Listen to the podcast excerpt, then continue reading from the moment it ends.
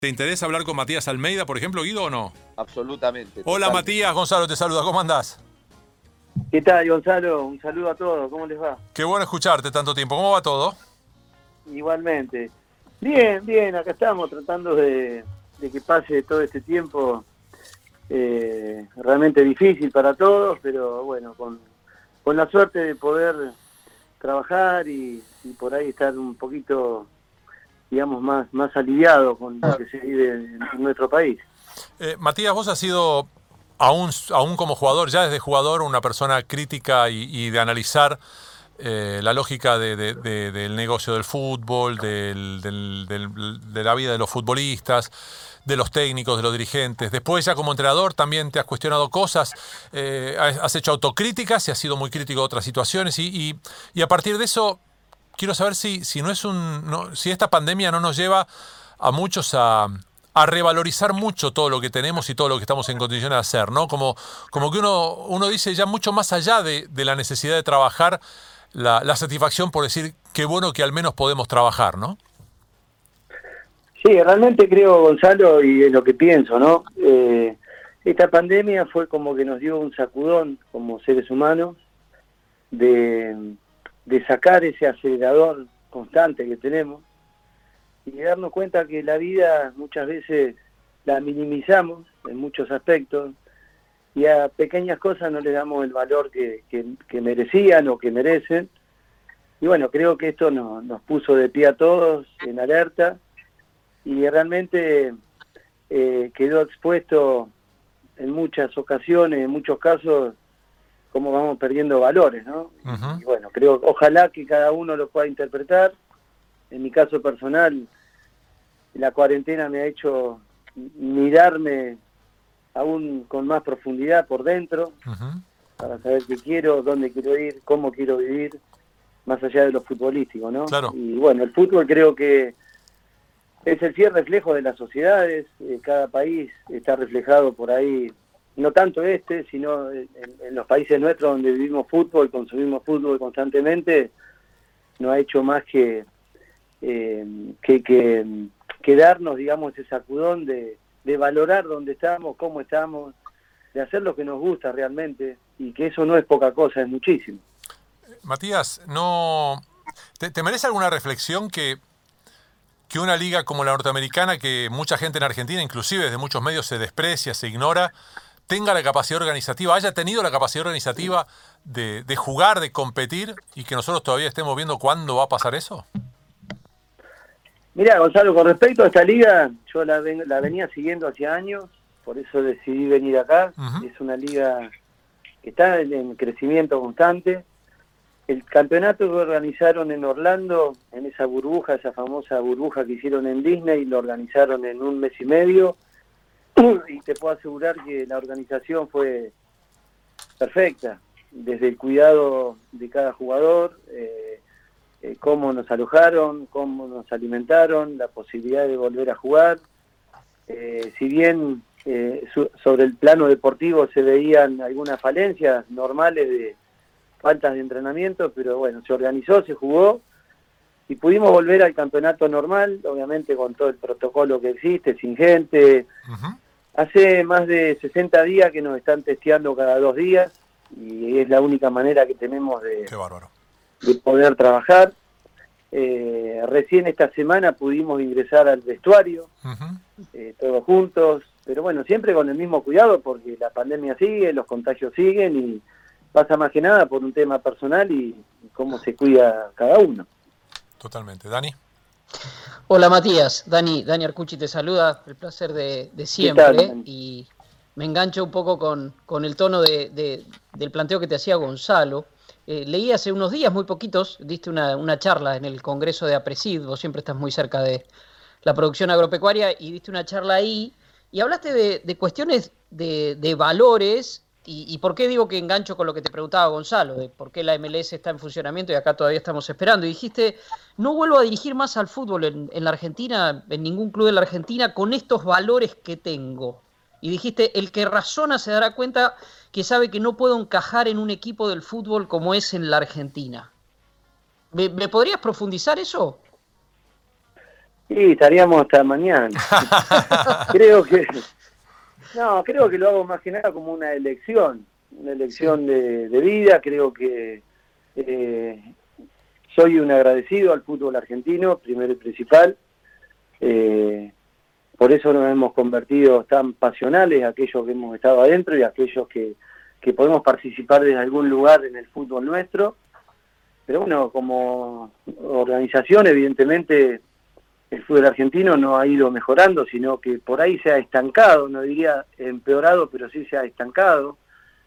Y, quedan en evidencia muchas veces cuando suceden cosas como estas que nadie estaba esperando que pasara algo así, eh, sobre un lado económico con respecto a los clubes, sobre los clubes de ascenso, sobre las otras divisiones que no son eh, los jugadores de, primera línea y que lo están sufriendo realmente. Entonces, cuando profundizo el tema del fútbol, lo profundizo porque tuve la posibilidad y la suerte de haber jugado en, la C, cuando jugué en Fénix. Entonces sé lo que significa el fútbol para cada uno de esos jugadores, cada entrenador, cada dirigente que está en esos, eh, en esos equipos y se hace realmente muy difícil porque económicamente el país está, está mal el fútbol no puede estar bien, es el, reflejo y esto es una consecuencia.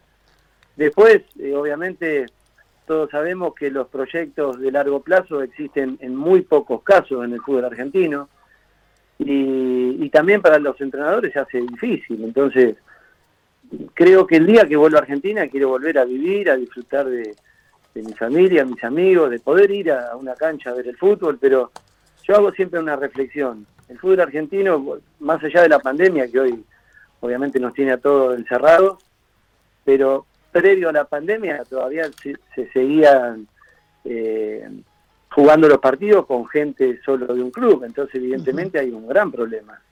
Ya que cambiemos eso, que el fútbol vuelva a ser el fútbol este que vivimos nosotros, tuvimos la suerte de estar con gente de, la, de, las, de los dos equipos, con esa pasión que nos caracteriza, eh, con, menos violencia de la que últimamente se veía, bueno, ahí va a empezar a cambiar. Ahora, ¿por qué lo digo? Y porque el fútbol argentino tiene lo más difícil que existe, tiene el producto, que son los jugadores. Y bueno, creo que podría estar mucho mejor de lo que de lo que estaba antes de la pandemia, porque la pandemia ha frenado al mundo. Sí, pero por ahí ya te doy pas seguido. Quizás el hecho de, mm. de esa bondad, de ese, de, ese, de, ese, de ese don de tener el producto, hace que, nos preocupemos de menos, ¿no? Que no nos preocupemos de verdad, que no les demos valor agregado. Esto que vos ves en Estados Unidos, por ejemplo, siempre pongo el mismo ejemplo. La NBA es un producto increíble, pero no paran de ponerle valor agregado al, producto. Lo, potencian todo el tiempo para ganar mercado, para que sea cada vez más sustentable, ¿no? En Argentina pareciera ser un pecado, es como, lo que nos pasa con la comida, Matías. Es un garrón tener tierra fértil en la Argentina. Sí, bueno, ya ahí pasamos a otros temas. claro, pero es lo mismo. Con respecto con respecto al fútbol creo que ha ido cambiando y por ahí yo estoy equivocado y, me abro por eso, porque ah. doy mi opinión y, no quiere decir que sea la, verdad, sino lo que yo pienso, lo que veo. Creo que el fútbol argentino ha ido cambiando cuando en las divisiones inferiores empezaron a, querer conseguir títulos y empezaron a cambiar los entrenadores. ¿Qué pasó con esto? Y que empezaron a buscar entrenadores que daban títulos, pero que dejaron de formar en muchos ah. casos, ¿no? Nunca generalizo en esto. ¿Cómo podemos entender que hay clubes que tienen chicos viviendo de 8 años, 9 años, 10, 12 años? Eh, eso eh, realmente es preocupante. Entonces muchas veces convertimos a un producto que sería el jugador eh, en que sea solamente un jugador de fútbol y nos olvidamos que sacarlo de los padres es un grave error, ¿no? Ah. para que sea un jugador de fútbol nada más. Yo creo que eh, en ese sentido habría que tomarlo con, más tranquilidad y el chico que juega bien y a los 15, 16 va a poder estar de la misma manera y no, eh, digamos, despegarle a los hijos, a los padres tan chicos, ¿no? Eso es un gran problema que hay. Guido. Matías, te mando un abrazo grande. Es un poco en esta, en esta dirección que estás hablando, porque me, me interesa ver si, si el análisis también puede ser este, esto, que, esto que vos mencionabas, la pasión, muchas veces bajo el paraguas de la pasión prácticamente termina siendo el único condimento fuerte para eh, aquel que quiere venir al fútbol argentino. Y la pasión que hay en la Argentina por el fútbol es impresionante. Este, entonces yo quiero ir ahí. Ahora, también es cierto que esa pasión a veces te, termina eyectando. Bueno, ha, pasado con entrenadores. Eh, a ver, eh, los mellizos Barros Equeloto se fueron, se fueron despavoridos de la Argentina, se fueron a Los Ángeles Galaxy y allí están. Eh, Barrena se fue y se fue espavorido, se fue al, fútbol de Arabia y nunca más volvió. Eh, Pizzi volvió a la Argentina y se fue nuevamente después de que le fue mal en San Lorenzo, porque en esto de la pasión se esconde. Primero que la pasión tiene canchas vacías hoy, directamente. Así que la pasión ahí se reduce mucho. Y después detrás de la pasión está la intolerancia de los dirigentes, obviamente, porque lo vienen, lo barra, lo vienen a apretar, entonces el dirigente tampoco está capacitado para gobernar esa pasión con algún, con algún proyecto. Eh, y en definitiva lo que termina pasando muchas veces es perder a buenos entrenadores. La Argentina pierde buenos entrenadores porque se van y no quieren volver, porque se han eyectado de la locura que hay acá. Sí, yo creo que es bastante personal ahí el tema, ¿no? Porque está después el, condimento fundamental que es la familia, cómo querés vivir, eh, qué posibilidades, teniendo las posibilidades, qué herramientas le queremos dar a nuestros hijos, eh, vivir un fútbol con la misma pasión, pero en un lugar más tranquilo, que sabés que, eh, no sé, que, que se cree en un proyecto y no solamente en un resultado. Entonces, por ahí muchos de nosotros que hemos participado en el fútbol argentino como jugadores y como entrenadores, eh, vemos ese cambio. Yo, el otro día hablaba con, con colegas de ustedes y les decía, yo hace 15 años prácticamente que vivo fuera de Argentina. El tiempo que jugué, más el tiempo que llevo dirigiendo y, bueno, realmente cuando uno ha estado ahí, ha vuelto, ha decidido volver a nuestro país, y hay días que, digamos que como entrenador, que lo viven la mayoría de los entrenadores, está dependiendo de un resultado para, si es bueno, que esté todo bien y si es malo, soportar un montón de cosas y no deja de lastimarte. Entonces, hay momentos que decís, basta, busco otra cosa y, sigo haciendo lo que me gusta. Y qué cambia a ver si ganás o perdés, porque la vida continúa, sigue siendo la misma. Y en definitiva queremos vivir tranquilos, sin hacerle mal a nadie. Eh, y podés ser mejor o peor, pero en definitiva lo que haces lo haces con amor, con pasión y lo podés realizar en, cualquier parte del mundo, eh, más allá que algunos lugares tengan más luces que otros, pero ya pasa por una decisión personal. Eh, Matías, te, ¿se extraña el hecho de, de que en la Argentina los partidos, históricamente, ¿te acordás? Los partidos terminaban para los árbitros cuando pasaba fútbol de primera, y a veces los partidos que se juegan en Argentina terminan el, viernes de la semana siguiente, ¿no? Por los quilombos que se arman en la prensa, la, polémica muchas veces barata o armada. ¿Extrañás eso o, eh, es algo que, lo, que lo disfrutás en el mercado norteamericano? Bueno, yo creo que ahí pasa más que nada por una cuestión de organización y de seriedad. Claro. ¿no? Cuando eh, digamos, esta gente, este torneo que va creciendo, digo que tiene un montón de cosas a favor y otras que las tiene que mejorar en la realidad de esta liga. Pero sí en cuestiones organizativas, eh, digamos, sabes del primer partido al último y a la hora que vas a jugar. Difícilmente se cambie. Y bueno, esto te permite también a, los cuerpos técnicos organizarse en lo que respecta al, plano de, entrenamiento, de de cómo vamos a hacer cada entrenamiento y por ahí estás, digamos, más aliviado desde ese lugar. Cuando el fútbol nuestro, ¿te acordás que, bueno, yo me acuerdo que a veces jugábamos un viernes y después no sabíamos si jugábamos el viernes, el sábado, el domingo, y a cualquier entrenador le cambia la semana y no es lo mismo. Pero vos después tenés que ir a rendir, el jugador, buscar el resultado, entonces no son pretextos, pero sí son, digamos, esa, esa parte de que no te permite estar tranquilo, sino que constantemente tenés que ir emparchando con alambre. Un poco lo que somos, ¿no? Lamentablemente. Sí, sí, sí. Dani. Sí, Matías, em, bueno, ya definiste a la MLS en cuanto a, su organización y demás. ¿Cómo, ¿Cómo, es el entorno? Porque me tocó ver vivir una experiencia el año pasado y vi que no era ya el, el deporte de los latinos. O sea, ¿cómo, cómo es el público? ¿Cómo, ¿Cómo se vive el día a día de la, de la MLS en ese, en ese aspecto, en todo lo que hay alrededor? Mira, se vive de una manera bastante especial. muchas veces la MLS tenía que traía jugadores ya prácticamente para hacer un retiro de calidad, jugadores grandes, entrenadores de, casi todos de, Estados Unidos, y ha ido cambiando. Hoy los jugadores que vienen son jugadores jóvenes, eh, de hecho el lateral izquierdo del Bayern Múnich eh, con 19 años salió del Vancouver y fue campeón de la Champions, entonces eh, vendieron algunos jugadores más a Rusia, se ha convertido y quieren convertirlo en una liga que venda jugadores y jóvenes. Esto ha permitido que los clubes inviertan en entrenadores de diferentes partes del mundo, con diferentes estrategias, juegos, maneras de entrenamiento, y después de cómo se vive el día a día, y acá venimos, entramos al entrenamiento, no hay nadie, entrenamos, nos vamos a casa, no hay nadie, salí al supermercado, nadie sabe que trabajás en fútbol. eh, ¿Qué más te Si termina un partido y te esperan 15 personas que son los latinos, porque eh, nos quieren, nos quieren saludar.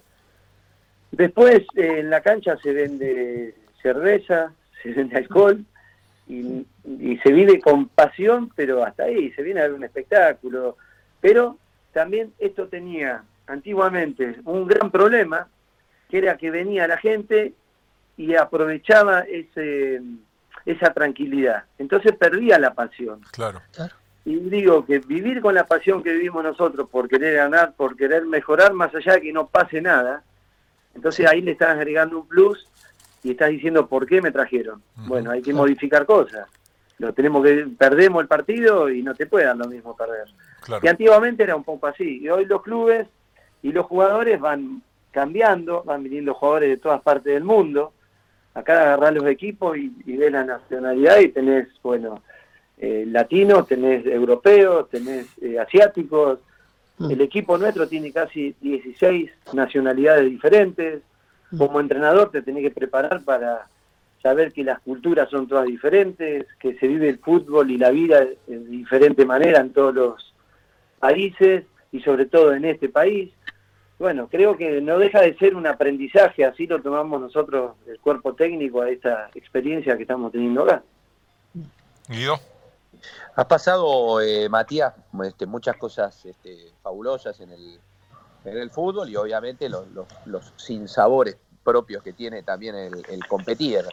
Eh, indefectiblemente me lleva a Suecia-Argentina en 2002 y también indefectiblemente me lleva a partir de esto a preguntarte qué te, qué, te generó, qué sensación te generó eh, este, si se quiere, reverdecer este, en la conquista de Marcelo Bielsa. Eh, acá, acá Bielsa ha, vuelto a enamorar a quienes no estaban del todo enamorados y bueno, hay, hay como una gran expectativa ahora de seguir viendo al Leeds, este, ni más ni menos que además eh, enfrentar ahora al Liverpool en el arranque de la Premier. ¿Qué te dejó todo esto de Bielsa que ha pasado?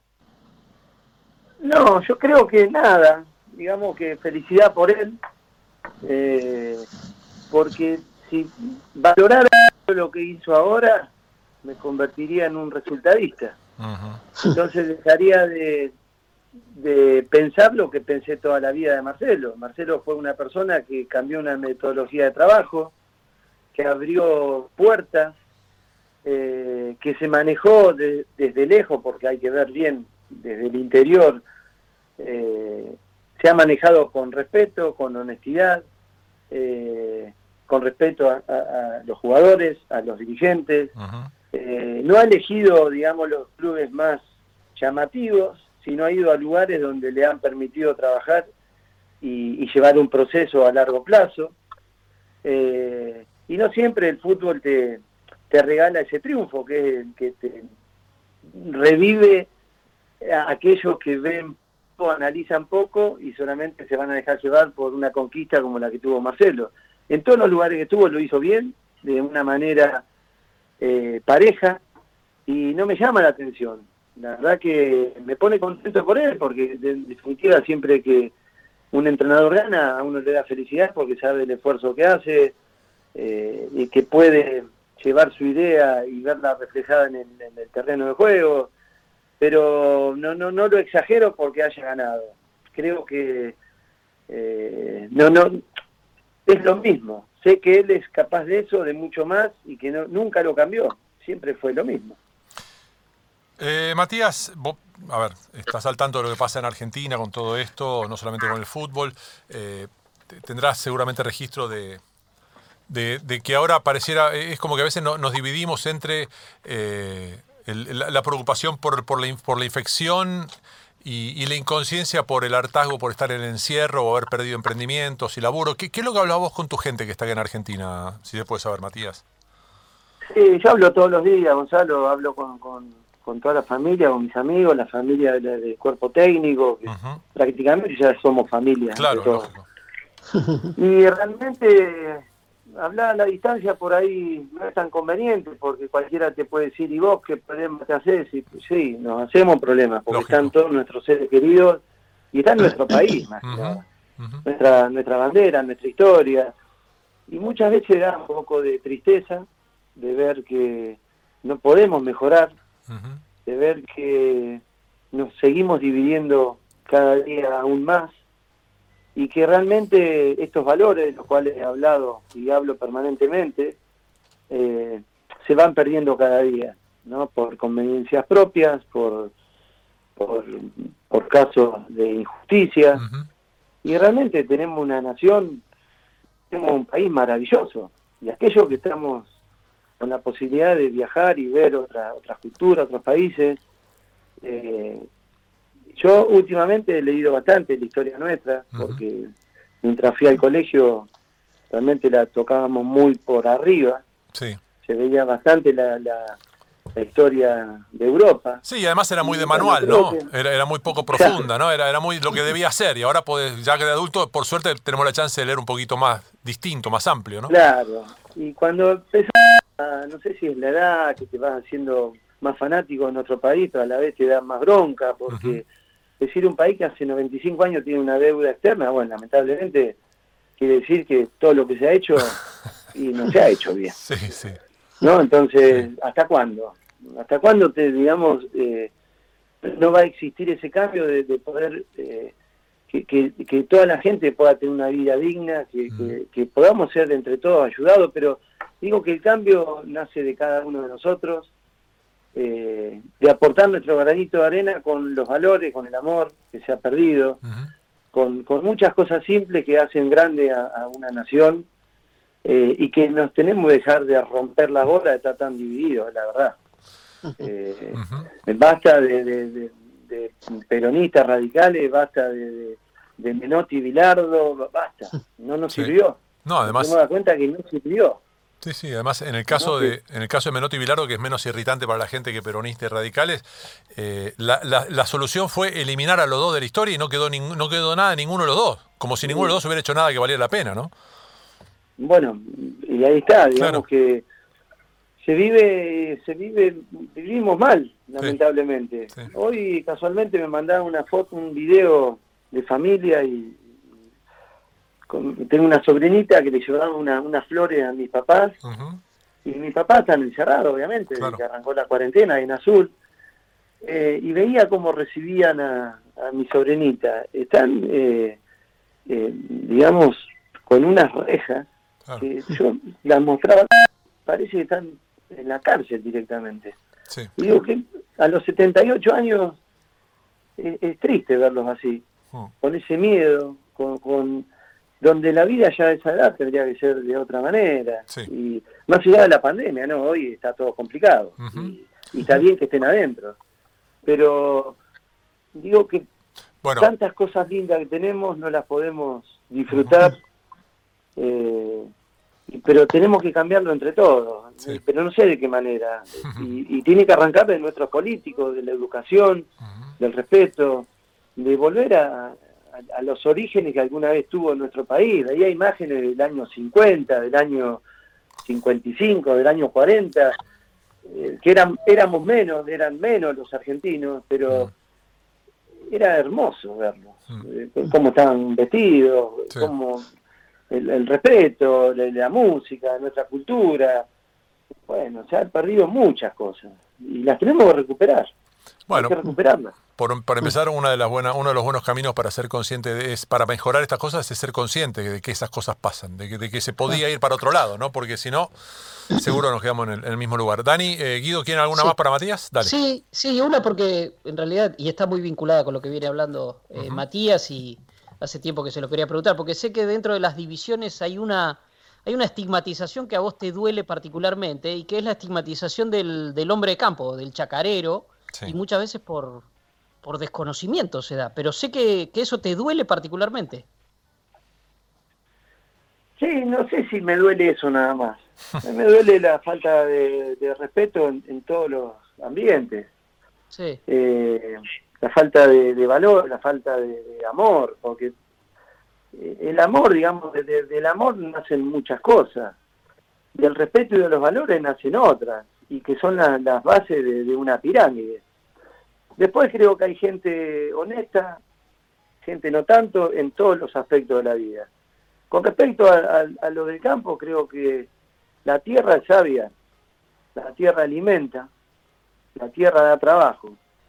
Entonces no hundamos la tierra, ayudémosla para que siga produciendo y, que siga habiendo alimentos, pero después entran, digamos, eh, esto de andar juzgándonos entre todos, eh, ahí está mal, creo, porque eh, por ahí nos quedamos con un pasado, con un pasado que, existía esta famosa oligarquía. Pero hay que estudiar, hay que saber cuando se habla de lo que significa un oligarca. Eh, y, viene de muchos años atrás. Sí, que no quiere decir que no siga habiendo. Eh, eh, Matías, no quiere decir que no siga habiendo, pero estamos hablando de que como cualquier tipo que hace un agujero en la tierra es un oligarca. Claro, por eso digo que ah.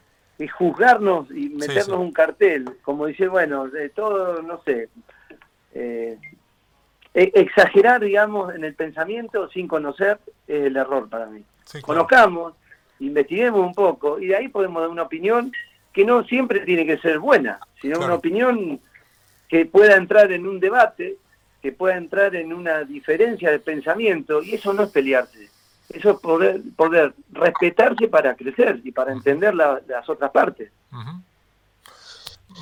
Guido, dale. Sí, no, la, la, última que te quiero hacer, Matías, este, a partir de, lo que sucedió con, George Floyd y con Jacob Blake, el mundo este, revivió muchas veces a, través del, deporte y puntualmente desde allí, de donde estaba, de Estados Unidos, eh, la lucha contra, contra el racismo. Se manifiesta públicamente, ya había pasado con Colin Kaepernick y ahora eh, estos asesinatos de gente negra ha, mostrado que el deporte eh, tiene una fuerza impresionante para manifestar lo que es el, Black Lives Matter, que está, que está hoy en todo el mundo, pero nace puntualmente ahí en Estados Unidos. Este, y además con una puja muy particular frente a un, presidente que pareciera no, no, no, no estar, este, no estar del todo cuerdo, este, por decirlo livianamente. ¿Cómo estás viviendo eso allá? ¿Cómo se vive allá? esto que nació justamente en esa fuerza que, genera en Estados Unidos el movimiento de, los deportistas, de la NBA y, del resto de las disciplinas allá. Sí, tengo un pensamiento bastante especial con respecto a todo esto. A ver. Eh, esto se, está, eh, se magnifica por lo que es este país. Ahora, eh, la discriminación existe en todos los lugares y está mal. Nadie quiere para sacarle la vida a otra persona. Y no lo vemos solamente acá. Lo vemos que te saca un par de zapatillas y te mete un tiro, es lo mismo. Entonces, es la historia. Acá la historia marca, porque me he involucrado en la historia también de este país un poco, para estar, digamos, eh, acorde a, aquello que puedo pensar. Esto viene con una rabia y un y, una historia desde la época de la esclavitud, no es de ahora. Entonces, eh, sí, el deporte puede ayudar, pero realmente los que el mundo tiene que ayudar, porque en Italia y en Europa te hablaban de los africanos de la misma manera. Entonces digo, el día que nos juntemos todos y que podamos cambiar este pensamiento, de, entrar a un lugar y decir buen día y que te puedan contestar, buenas noches, buenas tardes, muchas gracias. el que llegue una embarazada a un, a un colectivo y le demos el asiento, bueno, pasa, es el respeto, el respeto y, no, no, no creo que sea una cuestión de colores nada más, es una cuestión de respeto, de, de un sentido común. Y nos está faltando sentido común. En todas partes del mundo falta el sentido común. Y después, obviamente, que hay, esto es una época de elecciones acá. En dos meses hay elecciones presidenciales, entonces todos sabemos cuando hay elecciones se magnifican las cosas que el año pasado sucedía lo mismo y, y por ahí no estaba tan defendido como se está defendiendo ahora. Yo soy de, la, de las personas que piensan que nadie quiere para sacar la vida a otro y que el respeto tiene que existir más allá del color, de las religiones, de las nacionalidades.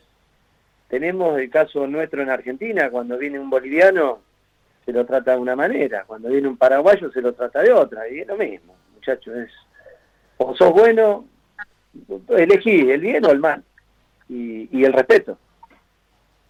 Matías, abrazo gigante, eh, ojalá que siga todo bien y bueno, y ojalá que la próxima charla sea, sea mano a mano y no necesariamente con un micrófono de por medio. Mirá, deseo de todo corazón, Gonzalo, que esto pare, primero por la cantidad de gente que está perdiendo la vida, eh, segundo porque hay países que están quedándose, digamos, como es una locomotora que se ha parado y esto genera un montón de problemas. Y algo muy importante, quiero volver a Argentina. Sí, claro. diciembre quiero ir, quiero festejar Navidad, quiero estar con mi, con mi familia y, y bueno, ojalá que pase todo esto para poder verlo. Ya va a ser un año que no los veo y realmente extrañamos. Todos los que estamos acá estamos extrañando nuestro país y las cosas hermosas que tenemos. Abrazo enorme, Matías, muchas gracias. Un abrazo a todos, muchas gracias y siempre es un gusto hablar con ustedes. Un abrazo, Matías. Matías Almeida, que pasó por arqueros, ilusionistas y goleadores.